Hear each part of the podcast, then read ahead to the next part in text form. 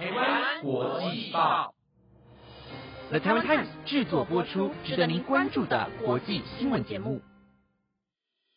欢迎收看《台湾国际报》，我是陈彩妍，马上带您关心今天十一月十六号的国际新闻重点。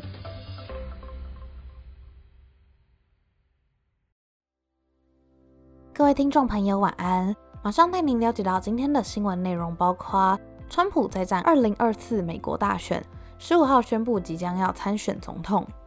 波兰境内疑似遭到俄国飞弹攻击，政府召开紧急会议，准备要揪出凶手；环保人士再度抗议，克林姆名画又遇袭；经济学人盘点二零二三，蔡英文跃上封面。原来生活习惯会危害到耳朵，全球将近十三亿年轻人受害。如果您对以上的新闻有兴趣的话，就跟我一起听下去吧。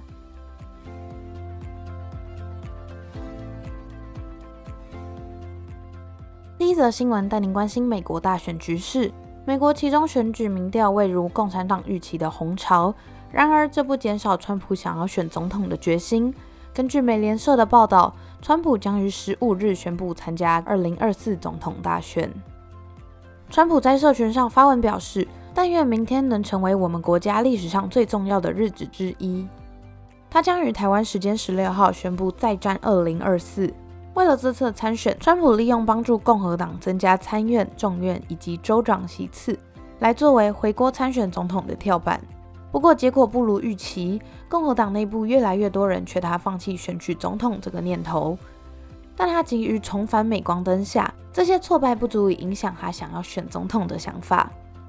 尽管共和党内部出现切割川普的声音，也有许多人有逐入中原的野心。不过，华友也提醒，避免与川普决裂造成两败俱伤，将会是共和党在后川普时代的一大难题。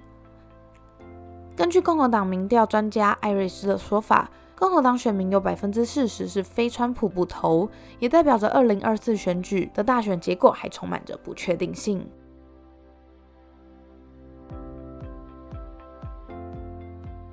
接下来带您关心乌俄战争的局势发展。俄罗斯在十五号对乌克兰轰炸上百枚飞弹，造成七百万户停电，甚至邻国摩尔多瓦也停电，其中可能有飞弹误击乌克兰境内，造成两人死亡。而此飞弹若证实是俄罗斯飞弹，将会是乌克兰战争期间北约成员国首度遭到攻击。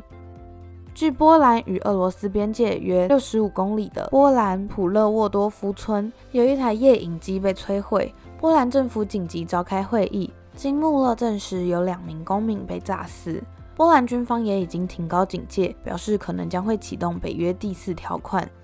根据网络流传的爆炸现场照片，华府智库战略与国际研究中心的坎森判断，可能是 S 三零零地对空的飞弹系统。而这个系统，乌俄双方都有使用，目前无法证实是乌克兰还是俄罗斯所发射的飞弹。美国、乌克兰和俄罗斯等相关国家都表示将会竭力调查。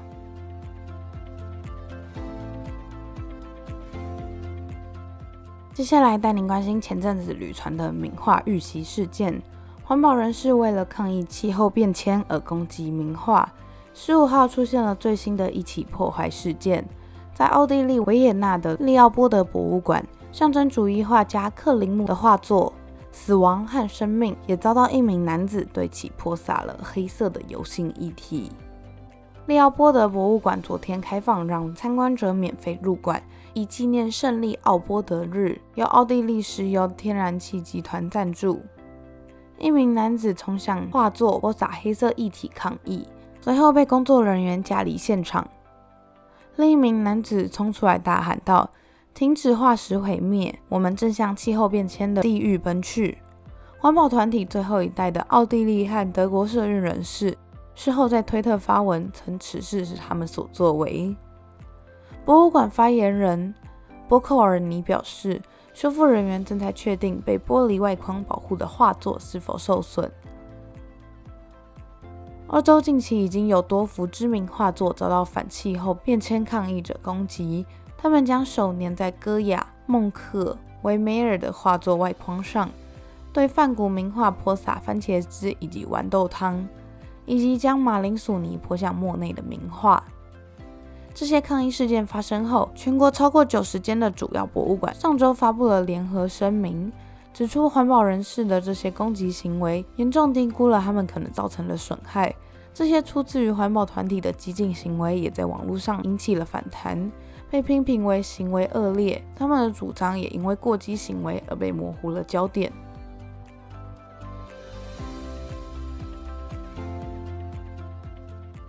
下一则新闻带您关心一本涉及全球政治、经济、文化的新闻周报《经济学人》在最近出版了二零二三的全球大趋势年刊。受到两年多的疫情大流行影响后，乌俄战争如今成为了影响未来的主要驱动力，让地缘政治和安全方面的不可预知性成为全球新常态。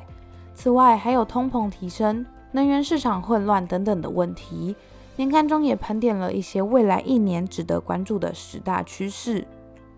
而我国总统蔡英文、中国国家主席习近平、俄国总统普京、美国总统拜登和乌克兰总统泽伦斯基都登上了封面。其中，年刊中列入的十大趋势包含了第一个将影响能源价格、通货膨胀、利率、经济成长以及粮食短缺等方面的乌俄战争。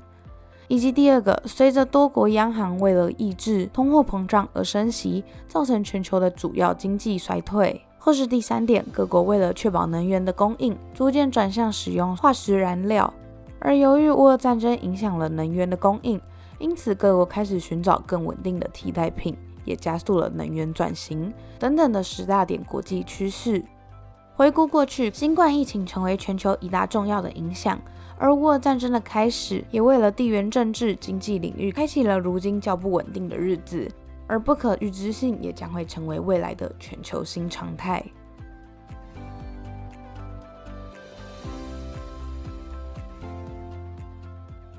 最后一则新闻带您关心与我们生活息息相关的议题。根据专家指出，全世界恐怕有超过十亿的年轻人因为使用耳机。或是出入嘈杂的音乐场所，例如酒吧、夜店等等，而面临着听力受损的风险。这项研究呼吁年轻人应该要更加注意且保护自己的听力，也希望督促各国政府和厂商采取更多的措施来保护下一代的听力。研究发现到，有百分之二十四的年轻人在使用耳机时有不良习惯，而有百分之四十八的受试者常待在像演唱会或是夜店等不安全的噪音环境。与其他相关的研究合并后，这份报告估计全球身处于听力受损风险的年轻人最少都有六点七亿人，而多则高达十三点五亿人之多。专家也强调，耳机可能会带来听力受损风险，最佳的做法就是调低音量，并且缩短戴耳机的时间。但他也坦诚，不幸的是，大家真的都非常喜欢吵闹的音乐，建议大家在使用耳机时。可以透过装置上的设定，或是手机的 App 来控管音量的等级。在音乐会或是夜店等喧闹的场所，应该要佩戴耳塞，或是避免坐在音响喇叭正前方。而另外，根据美国疾病管制及预防中心限定的安全噪音等级是每周四十小时，并且八十五分贝左右。希望大家可以多多注意这个方面，避免小小的生活习惯使听力有受损的风险。